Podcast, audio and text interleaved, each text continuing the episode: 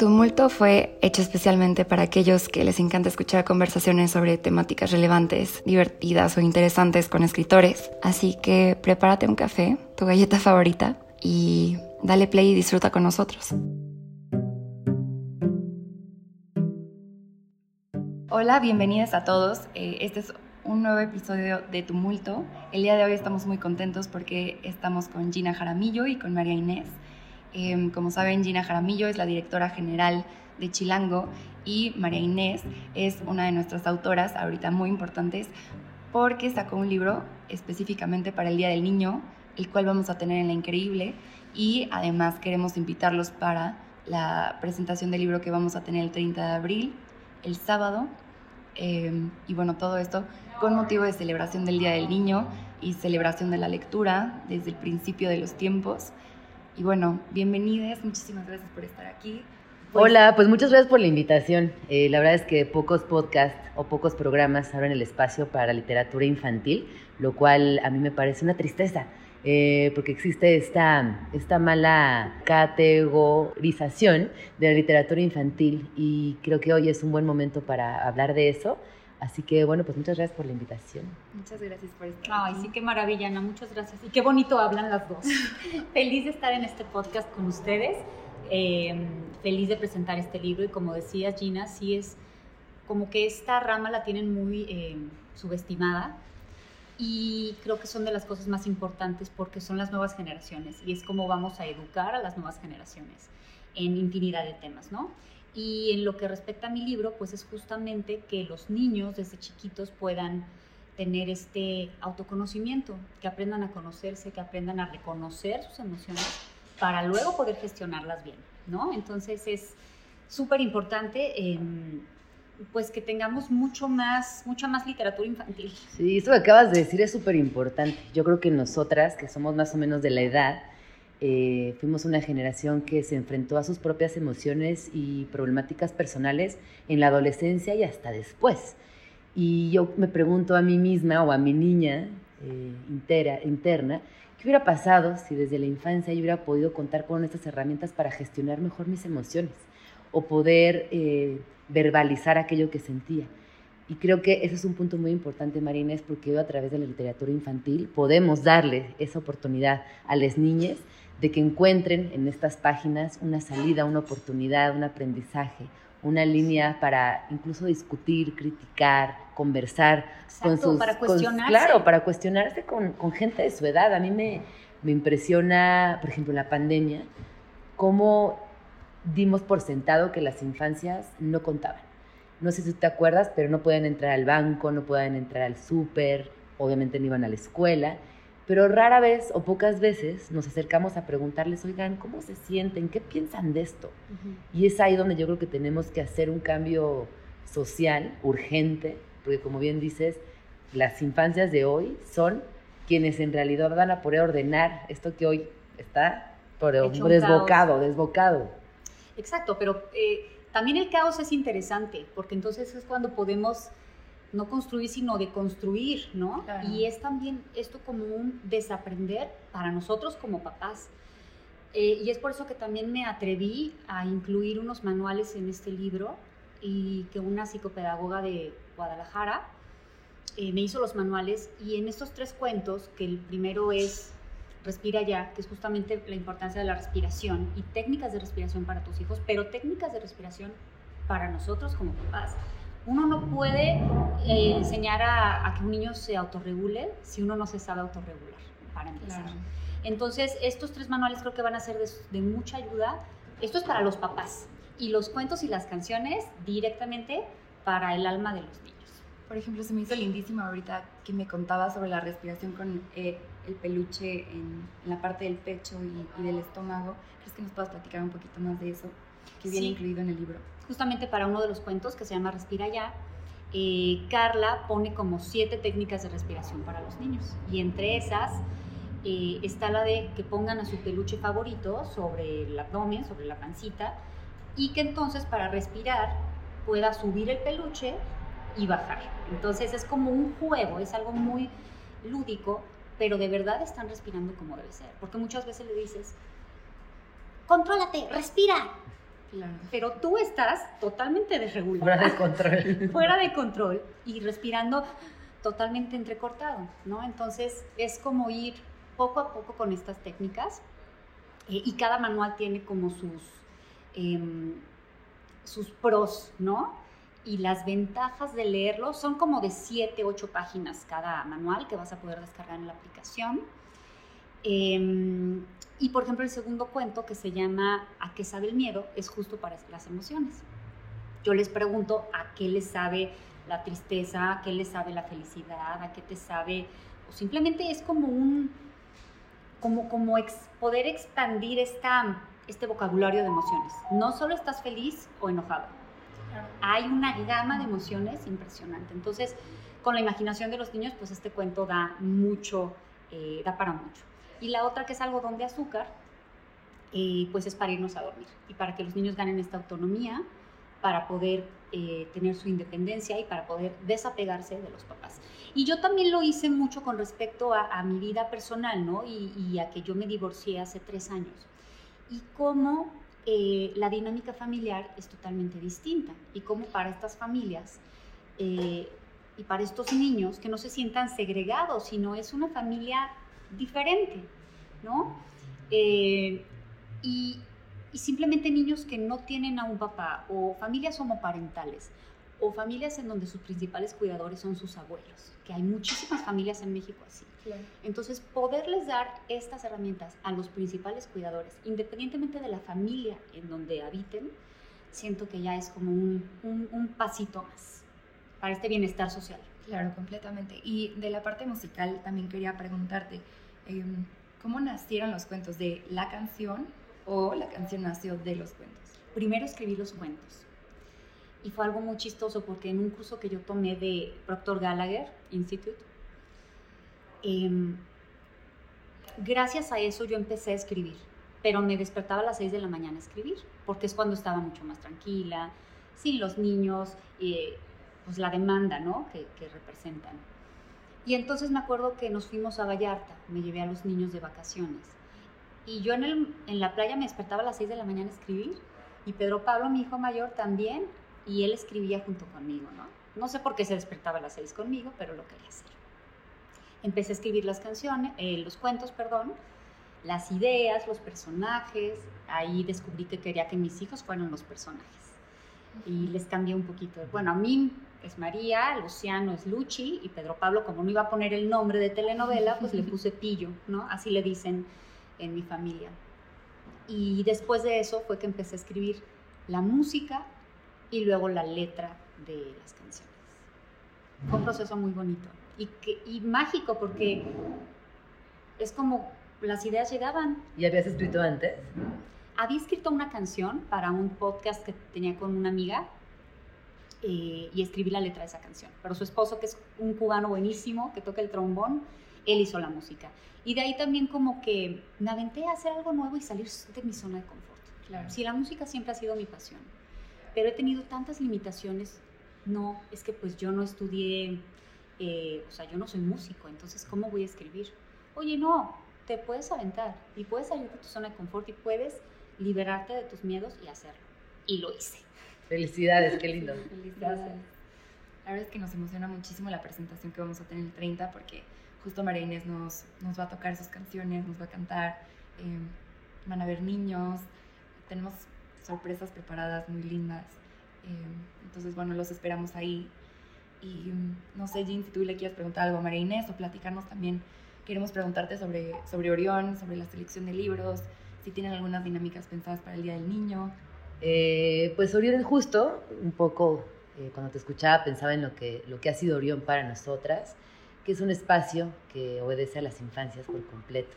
Es un espacio donde la selección de libros está pensada en infancias libres y hoy, a tres años de, casi cuatro años de que existe, eh, creo que ha sido un, un, proyecto muy generoso en cuanto a comunidad. Hemos generado una comunidad de madres, padres y cuidadores que genuinamente nos, nos juntamos únicamente a compartir nuestra experiencia, no desde la pedagogía, no desde lo profesional, sino desde lo emocional. Decir, a veces la crianza nos sobrepasa, a veces la crianza es, es difícil, pero también tiene tanta luz que vale la pena eh, generar estos espacios de, de conversación. Y la, la verdad es que Orión eh, también ha sido una, un lugar de proyección de muchos otros proyectos. Ahí nació Niñeces Presentes, hemos publicado varios libros, tenemos colaboraciones con, con, grupos musicales. Y creo que hoy, después de también estos años, de este recorrido en el que genuinamente lo hemos hecho desde el corazón y que va de la mano con la edad de nuestros hijos, hemos podido ver lo importante que es prestar atención, escuchar a las infancias y hacerlas parte de, del día a día. Yo te diría que que Orión es sin duda uno de mis proyectos más amados y que ojalá que puedan visitarnos para el 30 de abril. Obviamente tendremos actividades, habrá presentaciones de libros, ya estamos regresando de a poquito a, la presencialidad. Y tenemos en la terraza del Cine Tonala un espacio muy lindo también donde pues, nos permite ahí generar talleres y estar siempre en contacto con, pues, con estos niños. Y que el 21 de mayo tenemos la presentación. Y el 21 de mayo tenemos la presentación del tuyo. Justo en Orión. Ay, buenísimo. Pues qué bueno también mencionarlo en este podcast. Y, bueno, también quería preguntarles qué creen que sea ahorita como el mayor obstáculo de la lectura en, en la literatura infantil y juvenil. Si quieres tú, Gina, primero. Pues mira, yo hace poco estaba platicando en una cena de editoriales independientes que están enfocadas en infantil y juvenil. Hay una, hay una cosa que es muy dual. Por un lado, las juventudes pareciera que no están leyendo, pero lo que pasa es que leen cómics en digital, lo cual a mí me encantó, porque no es que dejen de leer, únicamente cambiaron de formato. Ya no están en el cómic físico, ya no están en el manga japonés físico, sino están leyendo mucho en digital. Pero eso también se contabiliza claro, de alguna forma. No, y bajan los libros y los compran y se los rolan entre sus amistades. Y ahí hay un, hay un grupo lector ávido eh, de, ciertas, eh, de ciertas temáticas que, repito, van enfocadas infantil y juvenil pero sí están leyendo mucho las juventudes, solamente no libros físicos. Están utilizando muchas este, pues plataformas digitales. Plataformas y sobre todo iPads, el teléfono, la compu, otros mecanismos de lectura. Y en pandemia, eh, que esa fue una de las grandes también conversaciones, es que en Orión hubo un despunte hacia las ventas en infantil, porque al estar en casa, obviamente sí se, se dieron cuenta también las, las familias que era un momento muy mágico el de la lectura. Yolanda Reyes, una autora colombiana, siempre habla del triángulo perfecto, que es ese momento donde está eh, le niñe, mamá, papá o cuidadore y el libro. Y ese momento de integración que reúne un montón de posibilidades emocionales, un montón de posibilidades físicas, ella lo llama el triángulo perfecto. Y durante la pandemia, donde evidentemente estuvimos rebasados en todos los sentidos, esos triángulos perfectos se volvían nuestra zona más indispensable. Y hubo muy buenas ventas en, en, nivel, eh, bueno, en Orión. Eh, afortunadamente sobrevivimos la pandemia, que nosotros decíamos, nombres, que no hay forma de pasar este bache. y lo hubo, y con buenos números, porque las familias están ocupando eh, parte de su presupuesto, parte de su tiempo para generar en las infancias una lectura. Respondiendo a tu pregunta puntual, ¿cuál sería el obstáculo? A diferencia de las juventudes, te diría que en las infancias sí es que estén pegados al celular, sí es que estén pegados a, la, al iPad, porque sobre todo en, el, en la etapa de lectoescritura, eh, ya no están pegados al teléfono, digo, no, no están aprendiendo de un libro directamente, sino de una aplicación, que también es muy lúdica, que también tiene ciertas eh, posibilidades de destreza, pero sí le quita esa, ese encanto, ese encanto y ese, ese encuentro con el libro en el día a día y con el escribir. Hoy, ¿no? O sea, yo lo vi, por ejemplo, uno de mis hijos aprendió a escribir en, en Zoom. Entonces escribe muchísimo mejor en el teclado que con, con un lápiz. Claro, porque sus plumas, sus clases eran online. Entonces, ese tipo de cosas que hoy todavía estamos viendo cómo se van a acomodar, yo creo que en un futuro tendrán un, un lugar muy interesante para observar y ver qué aprendimos de este momento donde la digitalización acaparó por completo la lectoescritura, o si no por completo, digamos que sí se acomodó de una manera distinta. Y sí ha abarcado mucho más. Sí. Y ahorita justo que decías de, bueno, algo que dijiste súper bonito del triángulo me encanta. Ahorita también eh, lo de la, las grandes preocupaciones de, pues de que yo siento que sí se ha aumentado, sí ha aumentado la lectura eh, en los niños a, raíz de la pandemia. Pero esto del triángulo es hermoso porque realmente es la, figura geométrica más eh, estable, ¿no? Para empezar. Entonces, eh, justo porque Pedro Pablo me pidió que hiciéramos una, una esquina de lectura en mi cuarto, se llevó unos sillones, o sea, todo hechizo, ¿no? Puso unas hojitas que él mismo dibujó y le puso el book corner, ¿no? Y ahí nos llevamos los libros. Dice, tú te tomas un café, si, si puedes me das un refresco. No. y aquí vamos si a me das azúcar. Exactamente, para leer más rápido. Este es el lugar de dulces. Exactamente. Pero es también algo que tenemos que trabajar desde casa. Y a mí me dio un poco de miedo cuando saqué este libro y tomé varios cursos en cuanto a la distribución y la venta. Entonces, decían una cantidad inmensa que se produce de libros al año en, en Latinoamérica y de realmente la cantidad tan poca que se vende. Pero entonces aquí es lo que decía Gina, ¿en dónde está este gap de todo lo digital? ¿No? Finalmente creo que sí, eh, los niños han leído un poco más a como me tocó leer a mí de chica. Mis hijos hoy leen, te puedo decir que casi todos los días, a lo que yo leía de cuando era chica. Y eso sí es eh, gracias a, a, la sociedad, a las escuelas y a las casas, ¿no? O sea, sí tenemos otro chip totalmente distinto. Y a mí cuando me preguntan, eh, me, me, escriben muchas mamás, o en Orión platico con muchas mamás o papás, y me dicen, es que de verdad a mi hija no le gusta leer, siente que pierde el tiempo, se distrae rápidamente. Yo pienso que también es una, un hábito. Y cuando tú ves a tu mamá, a tu papá, a tu abuela, con quien estás rodeado leyendo, en automático empiezas a generar esa, a copiar esa, ese hábito, a adquirir ese hábito, por supuesto. Y también si desde casa eh, nosotros le damos ese lugar privilegiado a la lectura, si entendemos que ese momento de leer, checa, cuando mis hijas estaban aprendiendo a leer, yo les decía, leer es un superpoder. Es un superpoder. Y yo te lo digo hoy y quiero que lo recuerdes siempre porque hoy no sabes leer. Pero el día que tú puedas solita o solito leer, vas a ver de qué te estoy hablando. Es un superpoder, es magia.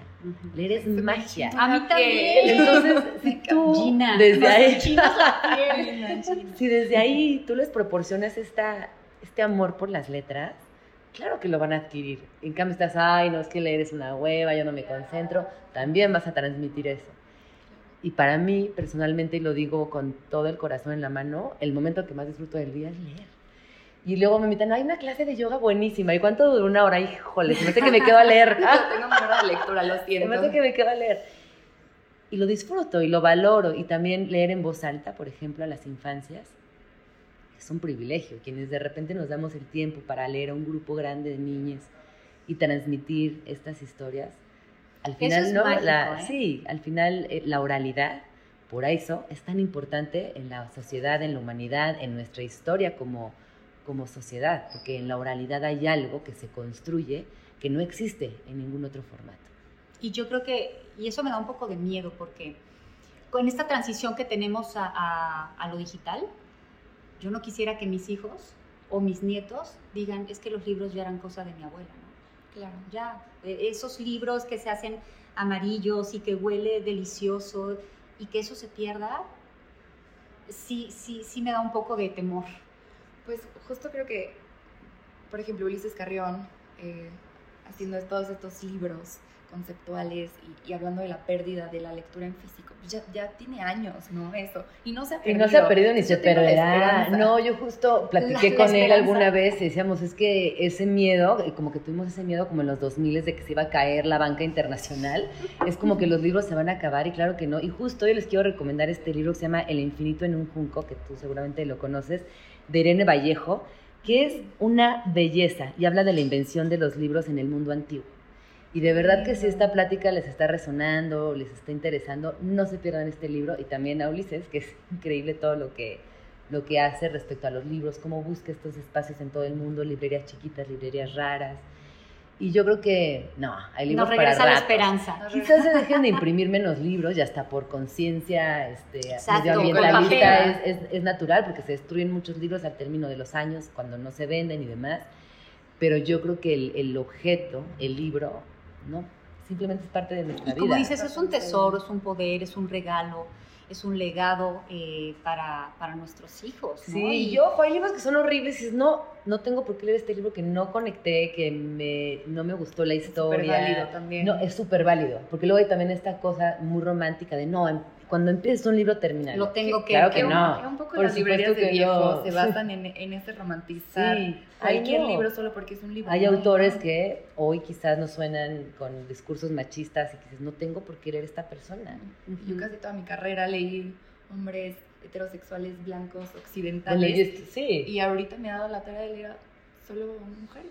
yo estudié historia del arte sin perspectiva de género, entonces eh, durísimo. prácticamente estudié la historia del arte a través de hombres. Y hoy tenemos esta oportunidad muy linda de Claro, ¿no? porque sí es una voz muy distinta. reaprender. Y es una voz además que se nos viene eh, metiendo en el chip, ¿no? Finalmente dices, así es como debo pensar, ¿no? Te, te robotiza finalmente, o normalizas esa voz, como si no hubieran otras, Sí. ¿no? Y, pero lo, lo bonito de los cuentos infantiles es que los niños lo pueden tomar desde diferentes perspectivas, ¿no? Y a ellos finalmente no sé qué tanto les importe la voz, sino como esta esencia, ¿no? De lo que, y, y lo que ellos pueden interpretar y de lo que ellos traducen, ¿no? Sí, pero fíjate que, por ejemplo, ahorita que hablábamos de cómo también nosotras, desde nuestras disciplinas, estamos reinterpretando o reaprendiendo, con mi hija el otro día platicaba de Ariel, de la sirenita. Me dice, ay mamá, pero qué rara la Ariel que se fue, o sea, con uno que no conocía, que regaló su voz, que se quitó la cola. Me decía, está muy raro, como que ella solita este, también re- reinterpreta Claro. y, y- se y replantea y se cuestiona sobre esos discursos que hoy ya no Es son válidos que por ya no ningún lado. con su propia No, verdad. no. Entonces, está maravilloso, a mí me encanta. Y justo, a, bueno, yo veo en mi generación, eh, pues como estas pocas ganas de maternar, ¿no? Pero viéndolas a ustedes ahorita, y, y me encanta tenerlas en este podcast, eh, viéndolas tan exitosas, tan, tan logradas en, en todos los sentidos, hasta dan ganas de maternar. Y, y bueno, este, este cuento y Orión, creo que está lindísimo tenerlo en este episodio, porque es una voz materna que te habla desde varios lugares. Entonces, pues, muchas gracias por estar aquí.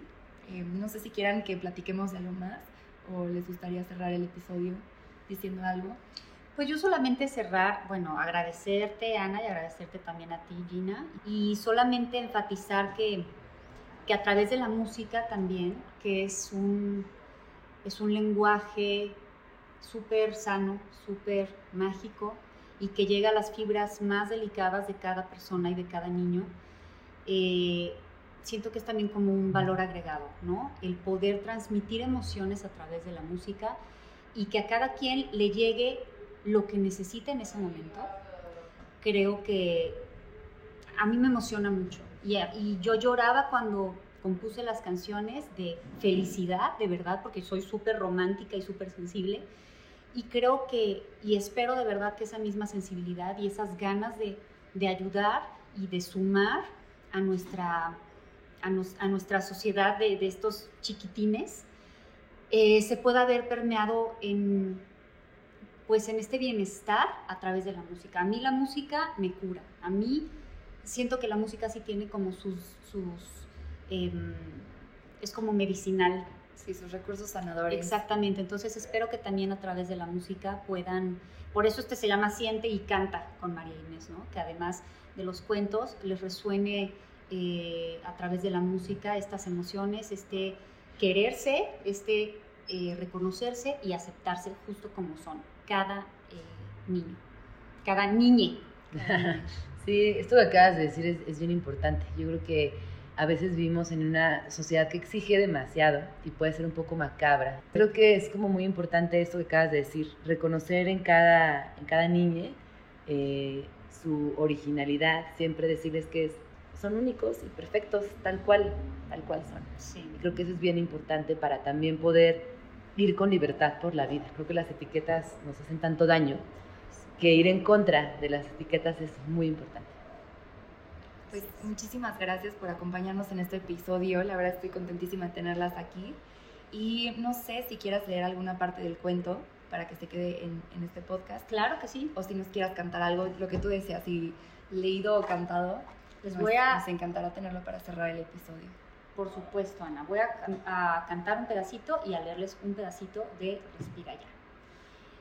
Todavía con la melena de león y caminando de un lado a otro como si estuviera enjaulado, pudo respirar un poco más, hasta que le dijo a su cerebro, ya conté hasta 10, pero quiero contar otros 10 segundos más. Y aquí es cuando viene la canción. Si te comiste un león, si una fogata encendió el corazón, abriste la llave del llanto, respira, todo está bien. Todo está bien. Si respiras, todo está bien. Qué lindo. Muchas gracias. Muchas gracias.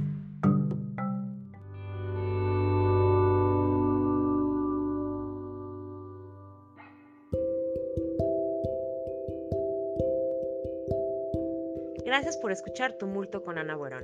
Te esperamos en La Increíble. Estamos en Ámsterdam 264 en la Colonia Condesa, Ciudad de México. Para más información sobre nuestros eventos y novedades, búscanos en Instagram como La Increíble-bajo.